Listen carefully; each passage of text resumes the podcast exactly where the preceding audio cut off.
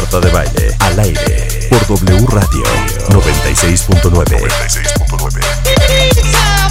Estamos de vuelta.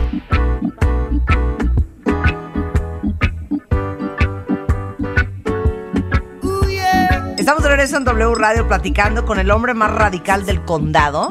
Así yo ya te, yo ya te bautizo. El hombre más radical del condado, el maestro Eric Estrada, es biólogo, es antropólogo, es fundador y coordinador del Diplomado Internacional de Plantas Medicinales en México por la Universidad Autónoma de Chapingo. Este es maestro en horticultura y nos vino a dar una hermosa noticia. La lista de lo que deberíamos eliminar todos en la dieta. Ya hablamos de la sal, ya hablamos del azúcar, ya hablamos de la harina refinada, ya hablamos de la salsa soya, del aceite de coco, de la mantequilla, de la crema, de la manteca de cerdo. Muchos decían, es mejor que cocines con manteca de cerdo a que cocines con margarina. Así es. La diferencia es la oxidación. Ahora, eh, eh, pasa lo que con el aceite de coco. El aceite de coco es grasa saturada, pero el nivel de oxidación... Oxidación es la anexión de átomos de oxígeno. Y eso eh, echa a perder los tejidos. Tú abres un aguacate en tu casa, lo dejas abierto, se pone negro. Abres una manzana, se pone café. Esos son la anexión del oxígeno del aire a los tejidos de la planta. Se descompone. Con la grasa se vuelve pegajosa. O sea, si uno se come la grasa natural, como la manteca de cerdo, si se la come uno a cucharadas, sí, sí, hace mucho daño. Pero si uno hidrogena, es decir, modifica químicamente un aceite vegetal que es líquido, lo vuelve sólido y lo transforma en una margarina, entonces se vuelve peligrosísimo. Se vuelve peligrosísimo porque está todo oxidado. Y como está todo oxidada la grasa vegetal con que hacen las margarinas, claro, cuando salió la noticia hace 30, 40 años de que la manteca y la mantequilla eran muy malas, sacaron una grasa que se pareciera a la mantequilla y sacaron la margarina pero nunca pasó control de calidad. Nomás, eh, fíjate, fíjate, eso es algo que hay que reflexionar. El control de calidad de los alimentos solo es higiénico. O sea, que no traiga bacterias, que no traiga salmonela, que no traiga amiba. Y pasa. Pero no pasa control de calidad, de la calidad de las sustancias. De salud. De, salud. O sea, de salud no hay nada.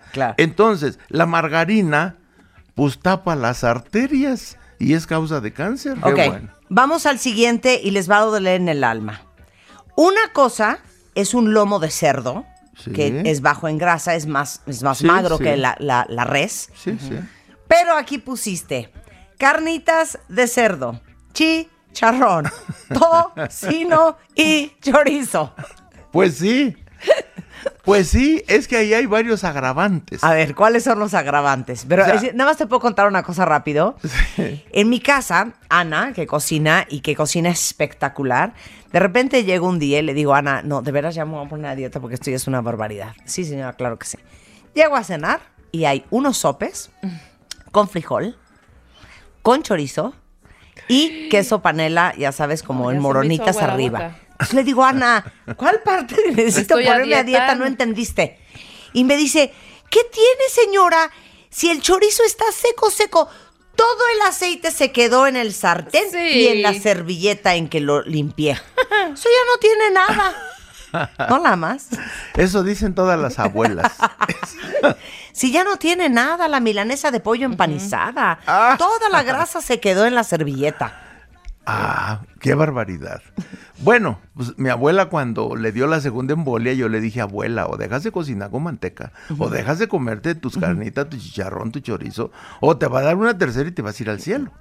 Y el Señor te va a poner a fuego lento por necia. Y así fue. Vino la tercera embolia y mi abuela se fue y espero que esté a fuego lento. Nunca hizo caso. ¿Por qué no hace caso la gente?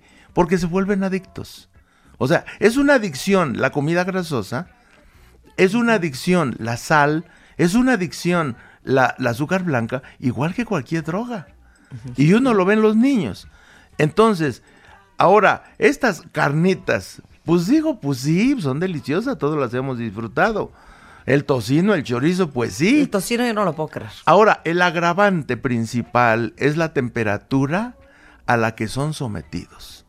Cuando tú haces Ah, carnitas... o sea, si no lo comemos crudo ya no hay problema. Hay menos...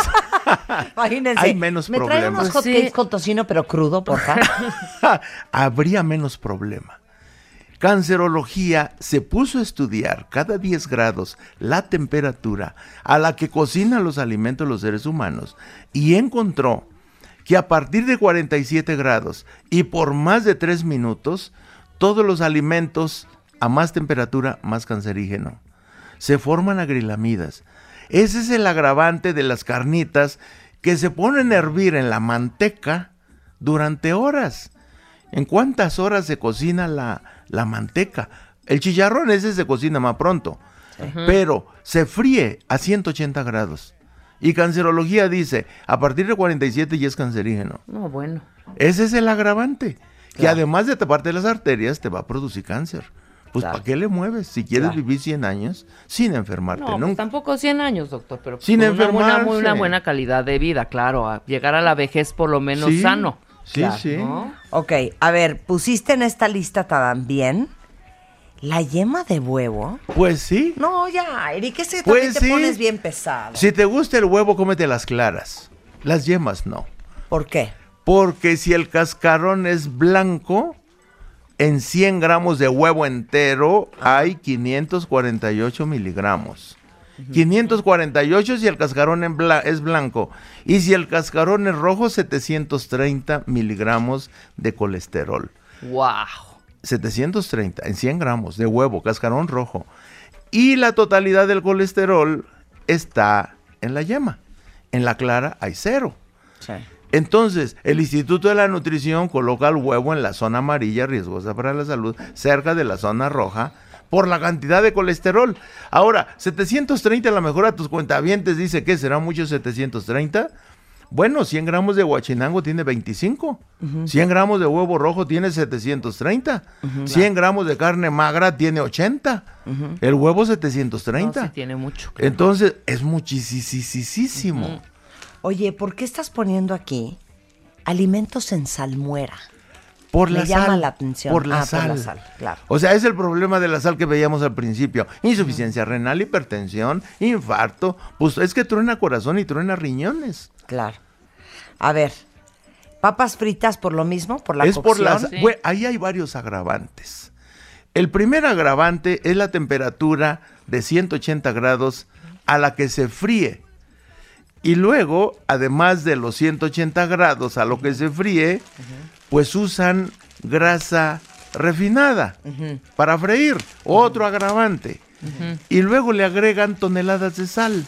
No, bueno. O sea, Ah, 100 gramos de papa frita tiene entre 600 y 1000 miligramos o más de sal. O sea, son tres agravantes. La temperatura, la grasa refinada y la sal. Por eso las papas fritas, pues se prohibieron de las escuelas. Nadie hace caso. Claro. Se sigue vendiendo toda la chatarra en las Pero escuelas. papas a la francesa en tu casa. Bueno, fíjate, fíjate que la Universidad de Dinamarca hizo los estudios. A ver, vamos a ver qué pasa, qué tanto daño producen las papas a la francesa hechas en casa y tienen 12, 12 microgramos de acrilamida, papas a la francesa hechas en casa. Papas industriales, 300 microgramos. Papas a la francesa en casa, 12. O sea, es, es Sí, mucho menos claro. malo. Sí. Es mucho menos malo. Bueno, les puedo dar una receta, es que siento que me va a regañar. Rebanan una papa, una papa así Sí, cruda, sí. la pelan, la rebanan toda idéntica, ¿no? Hay un ar- artefacto en Betterware que las así. rebana muy bien. la pones en una cosa de metal, le pones un poquito de aceite de oliva encima, le pones sal de mar, la metes al horno 20 minutos y te quedan unas papas Muy súper deli. sanas y súper deli. ¿Podemos, ¿O Doc? qué es lo que ¿Podemos? Claro que no. Claro que no. No. ¿O qué quieres? Que también nos las comamos crudas. Sí. El bueno, el- si les gusta. Mira, ahí el único agravante.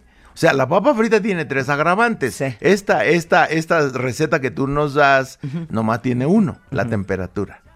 El horno, tú lo calientas arriba de 200 grados. Sí, claro. 2.75, de hecho. 275. No, ya. A partir de 47 grados y Ya por 3 cáncer. minutos ya se volvió peligroso. Ahora, claro, poco veneno no mata. Si tú te comes esa papita una vez cada tres meses, pues no pasa nada. Claro. Ahora, les digo una cosa. Yo, yo sé que muchos dicen, es que Eric se pasa, o sea, nos quiere traer de veras a puras habichuelas. Pero piénsenlo así. Imagínense qué sanos estaríamos todos Claro. Si comiéramos puras ensaladas, Sí. puras verduras crudas, Y, y, y cacahuates y almendras. y te lo juro, y almendras, y nueces, Ajonjolí. y ajonjolí. Déjalo sano, lo concentrados en tu chamba, los contentos. de veras, o sea- durmiendo bien. O sea, cuando uno voltea y ve un pastelillo y ves amarillo 6, azul número 5, Sí. unos nombres de extra... Clorimidrato de bendicionina. O sea, una cantidad de cosas que tiene Sí. que procesar el cuerpo. Yo pienso, claro que el cuerpo es por, es por deducción, es por sentido común. El cuerpo va a decir, o sea, ahora sí que, ¿y esto cómo me lo como? Así es. ¿Y esto cómo lo rompo? ¿Y, Y- esto cómo lo degrado? Y fíjate, México está en primero o segundo lugar en obesidad de niños y adultos, porque México es primer lugar mundial en consumo de pastelitos. Primer lugar mundial. En México, cada mexicano promedio come 22 kilos de pastelito. El siguiente país come 11 kilos o 12. Ah, sí, sí. México 22, primer lugar mundial. Somos primer lugar mundial en consumo de refrescos, con 180 litros. Estados Unidos consumía 160, ahora consume 120. México consumía 160, ahora consume 180. O sea, hacemos todo al revés. Parecemos un mundo de locos. Obviamente, yo cada vez tengo que ser más radical, porque cada vez la situación de la salud está más mal. El Instituto Nacional de Salud Pública dice, pues no matan enfermos el 93%. Claro. O el 7% sanos, o sea, es aberrante. Y luego dice el Instituto de, eh, Nacional de Salud Pública, dice, el 80% de los mexicanos tiene las arterias del corazón tapadas parcial o totalmente. 80%. Claro, O sea, 8 de cada 10. claro. Ahora, ¿a qué edad comienzan a taparse las bacterias, las arterias? Cuando se le da el primer biberón con leche de vaca. O sea, la, la- la- la leche de vaca, pues es para los becerros. Y mamá vaca la hizo para su hijito que va a crecer 500 kilos. Nosotros ni somos becerros ni vamos a crecer 500 kilos. Algunos parecen, pero no somos. Dios mediante. O sea, pero claro, ¿cómo vas? Mira, yo tengo un, un- un- un amigo, tenía un amigo porque ya se murió, como buen hindú, comedor de lácteos, pues obviamente se murió pronto, eh, siendo vegetariano. Pero yo le preguntaba, oye Krishna, sobrino del famoso Krishna, fue mi compañero en Chapingo por 30, 35 años. Y yo le decía, oye Krishna, tú tienes licenciatura, maestría, doctorado. ¿No puedes cuestionar el consumo de mantequilla? Por supuesto que no. Es un alimento sagrado. Es un regalo de Dios. Eso no se cuestiona. Eso no se pregunta. Eso te lo comes y das gracias por comerlo. Krishna, te vas a infartar, vas a morir joven. Ya se murió. Y somos de la edad. Y entonces dice uno, ¿cómo? Claro, es el caso de un hindú de alta escuela que, que, es imposible cuestionar una tradición cultural milenaria. Y en México nos pasa con toda la comida de las abuelas. O sea, no queremos ni preguntar si hace daño o no. Ahora mi abuela me, me me refutaba y me decía, tú te creaste con esos alimentos, no me vengas que con qué hay que cambiarlos. Pues sí, abuela, hay que cambiarlos. Mira, ya llevas dos embolias tú. Mira cómo están toda la parentela. Sí, pero es por otra cosa, no es por los alimentos. Si es por los alimentos, mi abuela se fue al cielo. Y nunca logré hacerle entender.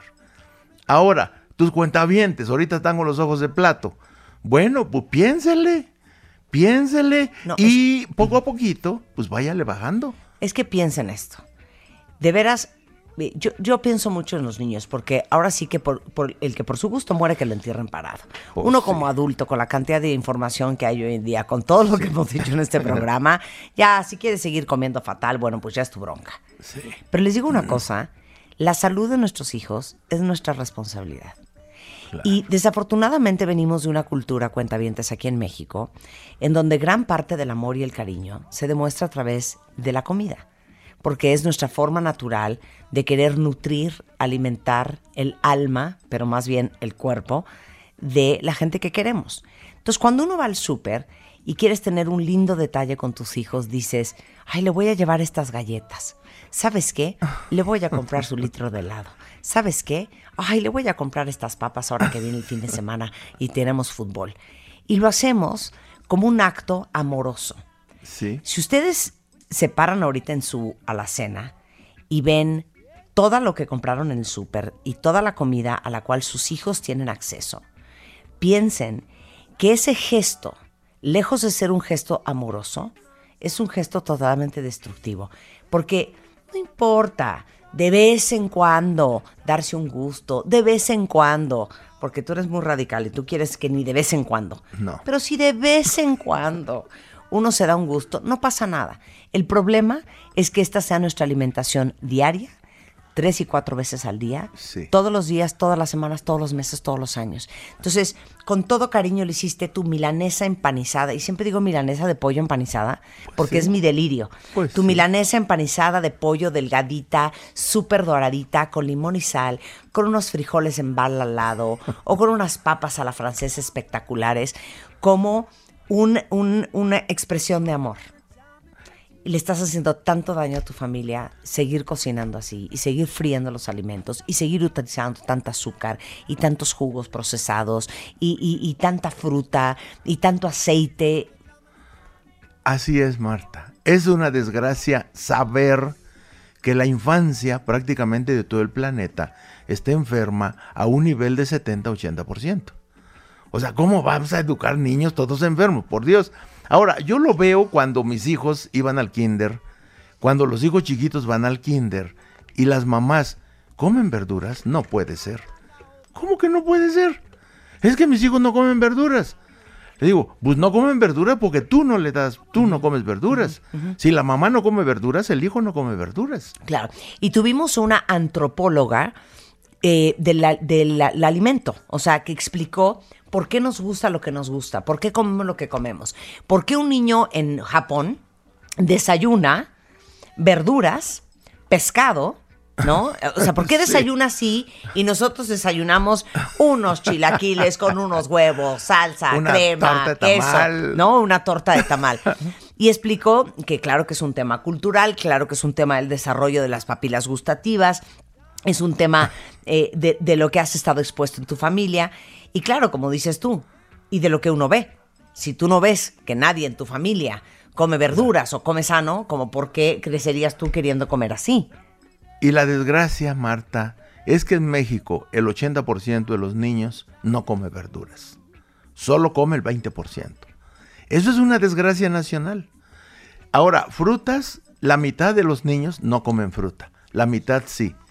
Eso es lo que nos tiene en una transición alimenticia de frutas y verduras hacia los cereales. Ahora la mamá va y compra sopas de vasito y le echa agua caliente y ya resolvió el problema de la comida. Con harina refinada salada, sin nutrientes. Claro. Entonces, claro, tenemos que aclarar que una cosa es alimentarse, llenar la panza de harina Sí, sí, con sal, y otra cosa es nutrirse. claro. Y en México la infancia no se nutre, se alimenta. Claro. Y acuérdense esto, cuentavientes, nada más eh, comidita para el pensamiento. Sus hijos no pueden comer lo que ustedes no compran. Pues claro. Sus hijos no, es muy difícil que tengan acceso, más que los que llevan dinero al recreo, a comida que en tu casa no hay. Pues ¿no? claro. ¿No? Entonces, piénselo bien. El maestro Eric Estrada está cada 15 días en el Centro Médico Siglo XXI aquí en la Ciudad de México, dando unas clases y dando unos cursos y dando talleres y dando consulta increíble sobre el tema de la herbolaria. Herbolaria y ahora tenemos que enfocar el estilo de vida, nutrición, ejercicio, control del estrés y esas cosas. Eh, si quieren ver el calendario de cuándo son estos eventos, son los sábados en la mañana en el Centro Sí. Médico Siglo XXI, pueden entrar a ericestrada.com o, MX. Ajá, punto MX o arroba herbolaria eric Este, ahí viene toda Sí, la información ahí para yo lo subo, lo- yo lo subo, que ahí voy, ahí voy para el centro médico. Te queremos, Ahí Eric. voy con Marta de baile. Te queremos, Eric. Un Y yo placer tenerte aquí. Toda la lista entera que nos faltó, si le quieren echar un ojo para jalarse los pelos de la cabeza, eh, la estamos subiendo ahorita a martadebaile.com. Alimentos que urge eliminen de su dieta según el, el maestro Eric Estrada. A ver, cuentavientes, si ustedes tuvieron COVID o conocen a alguien que haya tenido COVID, segurísimo conocen el síndrome post-COVID que se presenta en una de cada 10 personas que padecieron pues esta infección. Y es independiente a los síntomas que se presentan durante la enfermedad, pero son los efectos a largo plazo que te puede dejar haber tenido COVID. Cosas como dolor de cabeza, fatiga extrema, trastorno de atención, problemas con pérdida de la memoria y estos problemas han sido súper comunes en personas que vencieron la enfermedad y la verdad es que la mejor manera de cuidarnos siempre es desintoxicarnos celularmente. Lo hemos platicado mil veces y el detox celular es la clave para reforzar nuestro sistema inmune. No solamente puede ayudarnos a evitar muchas enfermedades, sino también a disminuir sus efectos a largo plazo y ese cuidado se tiene que hacer diario, especialmente con esto del síndrome post-COVID. Este, y déjenme decirles que hay un producto que se llama glutadose, que contiene glutatión, que es una molécula de origen natural que nos puede ayudar a reforzar el sistema inmune y a desintoxicar naturalmente el cuerpo. Lo único que tienen que hacer es tomarse una de estas ampolletas de glutadose diario para disminuir el riesgo de enfermedades y estos síntomas que pueden ser súper molestos. Tiene un sabor como cítrico muy rico, funciona como un regenerador celular para que estén bien protegidos y se llama Glutadose. Lo venden en Amazon, lo venden en glutadose.mx, lo venden en Farmacia San Pablo y si quieren saber las maravillas, eh, entren a su sitio o busquen en Google glutatión para que vean lo maravilloso que es el contenido que tiene el glutadose. Marta de baile al aire por W Radio 96.9. Hacemos una pausa.